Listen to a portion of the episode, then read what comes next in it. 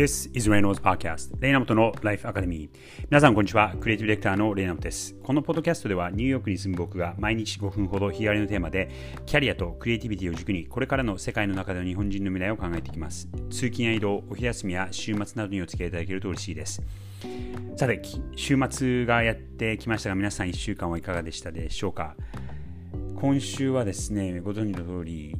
火曜日に僕が東京に入ってそれからもうその日当日からあの会食があって、えー、直行というそういう感じだったんですが直行といっても1回ホテルに戻って 荷物は下ろしていろいろこうシャワーとか浴びてからっていうぐらいなんで、えー、まあ直行ではなかったですね。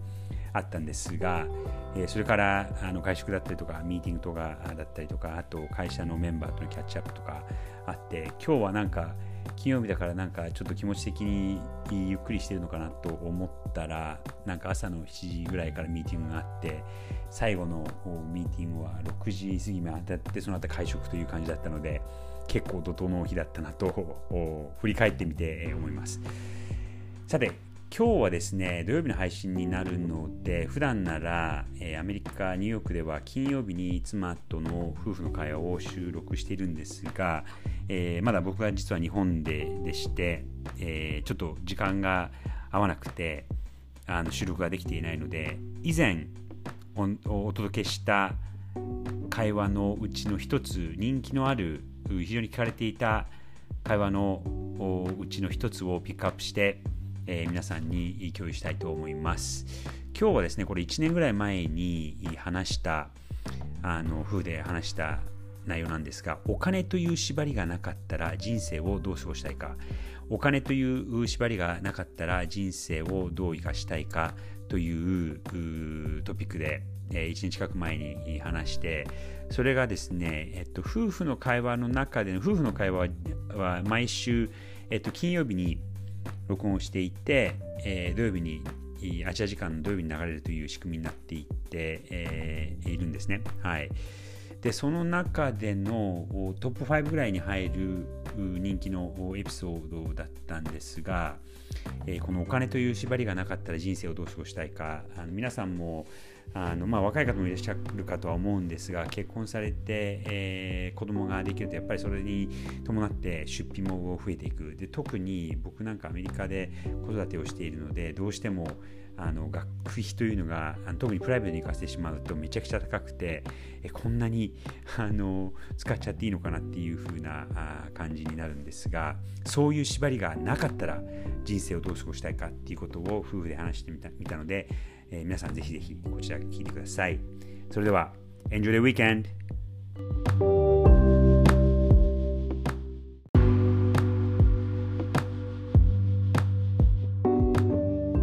で今日のトピックはさっきちょっと妻のさやかの方から上がったお題であこれ夫婦の会話で話せるねっていうことで、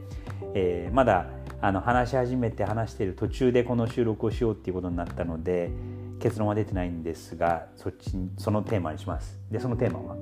そのテーマは私が聞いたのは、まあ、子どもたちが、まあ、大学に入るなり、まあ、ある程度こう自立をして、えー、私たち2人の時間になりますと。で、えーと、お金という縛りがなかったとしたら、えーと、何をして時間を過ごしたいかっていう質問をしました。うん、であれだよね。自分のその仕事とかもなんか辞めたりとかして、会社売るとかなんとかして、そう。いう仕事という縛りもなくて、もう何でもいいからっていうことで、うんと最初正直パッとは出てこなかったんだけどちょっと考えてあこれなったらやっていけるやっていけるというかやってみたいなとお金とか関係なく思ったのはアーティストとして生きる。うん、うん、うん、だからそれは絵を描いたりとか彫刻を作ったりとか何かこう残るものを、えー、作って表現としてもう誰にもお題はこうもらわずに今やってることがさクライアントから頼まれたことを問題を解決していくっていうのがスタンスだからそれそれでやって楽しいしやりがいはあるんだけど、えー、と結局誰かのあれに答えてるわけじゃない、うん。そうじゃなくても表現という別にその問題を解決しようとかっていうお題もなく自分の言いたいこと自分の見せたいこと自分の作りたいことを表現としてなんか形に残していく、うん、もう本当ピュアなアートとして何かを作っていくことをやりたいなっていうのに思った。うん。あの今2回出たのがさ、残していくっていうこと、そこは何がなんだろう。えっ、とね残していくのにこだわってるのかな。まあ確かに残していくって今言ったんだけどそもそも俺小学生ぐらいの頃からアーティストになりたいなっていうのがずっとあってでえっ、と小学生ぐらいの頃にアンディ・ウォーホルのアートに出会ってすごくなんか衝撃を受けてあこういうアートが作りたいと思ったのを覚えてるのね。何がさそれはさ衝撃だったの？何が衝撃だったのかな？まあアンディ・ウォーホル、まあ、皆知ってる人も多いと思うんですがポップアートのアメリカのポップアート1970年代80年代のポップアートの代表的な人で、うんといわゆるその日常的なものをこうアートとして絵として見せててそれはすごく見せ方がかっこよくてでなんか俺にもできるって思ったのかな、うん、っていうのとやっぱかっこよかった、うんうんうん、っていうのがあったのかな、うん、そうだからそのアーティストになりたいなっていうそういうそういうことで、うんと、食っていきたいなって思ったことあったんだけど小学生ぐらいの頃に、うん、でもなんか高校生とか大学生になってから良くも悪くも悪く悪くはないかったかもしれないんだけどあのどうやって食っていこうみたいなことはあって、うん、それでどっちかっていうとデザインの道に行ったんだけど、うん、でまあ、デザインも好き好きだったから別にその食うためにとかあの稼ぐためにっていうことはなかったと思うんだけど、うん、とどっちかっていうとその商業的なアートの方に行ったのはあるのかな。なるほどね。うん、うん。うん。でさやは？私は、うん、えっ、ー、とまあ2人でこう旅行をしながらというか、あの、うん、旅行をし続けたいなということと、うん、あとはやっぱりあのなんだろうあのコーチングなという形なのか分かんないけど、うん、誰かをインスパイアし続ける活動はしてたいなと、うん、うん、それはすごく思いますね。うん。私の中でやっぱりなんか自由っていうのはすごく多分大きなテーマで、人生の中で。だから選ぶあの住む場所であったりとか、うん、あとは思考であったりとかでなんでこんなに旅行が好きなのかなって考えたらまあその感性的にあの素敵なものとかわーってこう感動するものを見て、うん、ものすごくこうなんだろうな豊かな気持ちになるっていうのはままずもちろんあってでもう一つはやっぱ違うことを見ることで自分が楽になることがあると思うんだよね、うん、あ別にこういう選択肢もあるんだなとかこういう人たちもいるんだなこういう言い方もあるんだなこういう世界もあるんだなって分かることで自分がはあえて今いるところを選んでるっていうふうに思えたり、うん、うん、別に他にいつでも移れるんだなっていうこう選択肢ができたりとかするからなのかなって、うん、うんうん、思うかな、うん、だからまあその感性を刺激される状態境環境、うん。に身を置き続けられるとすごく豊かな人生かなって思うかな、例えばじゃあここ1年間えそれはえっともうあの例えば今40代で、えー、例えば今日もう今日からそういう生活ができる。お金に縛られずにできてでまあまあ今子供がいるからちっちゃい子がいるからしばらく先の話だけど例えばさ今日ねそういう縛りもなくてうんって言ったら同じ答えになると思う。同じ答えになると思う。だけど、うん、だだけどというか今日もあの未来も一緒なのはやっぱ拠点は持っていたいなというのがあって、うん、やっぱりどっかこう落ち着かないところはあるじゃない、うん、あの仮の仮住まいだと自分のものが全部ないとか、あの家具とかいろいろ自分が選んだものじゃない、まあ、今はね、とか、あとはやっぱりそれなりに緊張感とか不自由さもあるわけじゃない、うん、あの言葉の通じないところで、うん、えーと、アクセスがちょっと難しいものとか、うん、まあいろいろあったりすると思うんだけど、うん、だから拠点はあってそれはニューヨークがいいかなとは思っているんだけど、うん、持ちつつ、えーと、でずっと旅し続けることもうちょっと疲れちゃうから、年にまあ23回かな？いや拠点を持って、えー例えば春夏秋みたいな冬でもいいんだけども、うん。23回数週間みたいな、うんうんうん。うん。でその間はじゃあ年に23回例えば3回行って1か月行ってもさうん。3か月だから9か月残ってるわけじゃん、うん。その9か月は。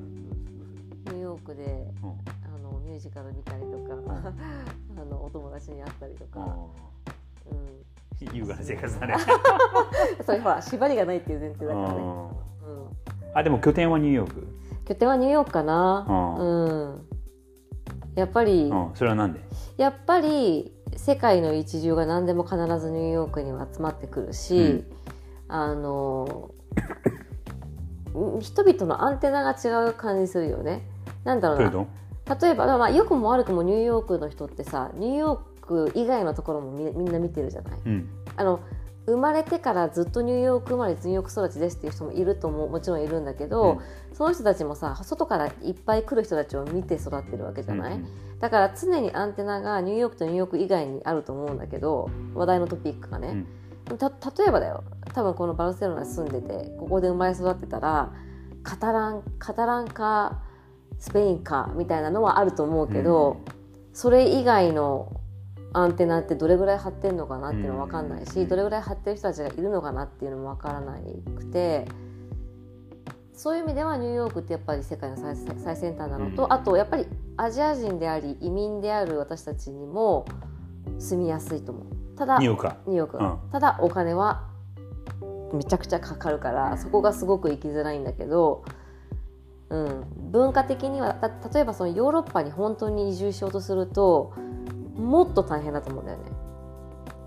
うん。えそういうところで？どういうところで？まあ、文化がやっぱりさ歴史があるから、うん。彼らのそのううちに入っていくっていうのは多分どうしても我々、まあまあ、今今いるスペインだとどうしてもスペインの地元の人はなれない。慣れないし永遠に外国人だと思うんだえよね。外国じゃない、うん。でニューヨークももちろんそうなんだけどでもそういう人いっぱいいるじゃん。ニューヨークっていろんな人がいっぱいいるから内か外かっていうじゃなくて中間がいっぱいいる感じ、うん。うんニューヨークは基本10年いればニューヨーカーになれるっていううん。法則があって、なるほどね。うん。俺も10年いるからさ、うん、じゃあニューヨーク。ニューヨーカーニューヨーカーって言って全然それ恥ずかしいことじゃない、うん。うん。で「I'm, I'm a ニューヨーカー」って言っても、うん。他の人に言ってうも、ん。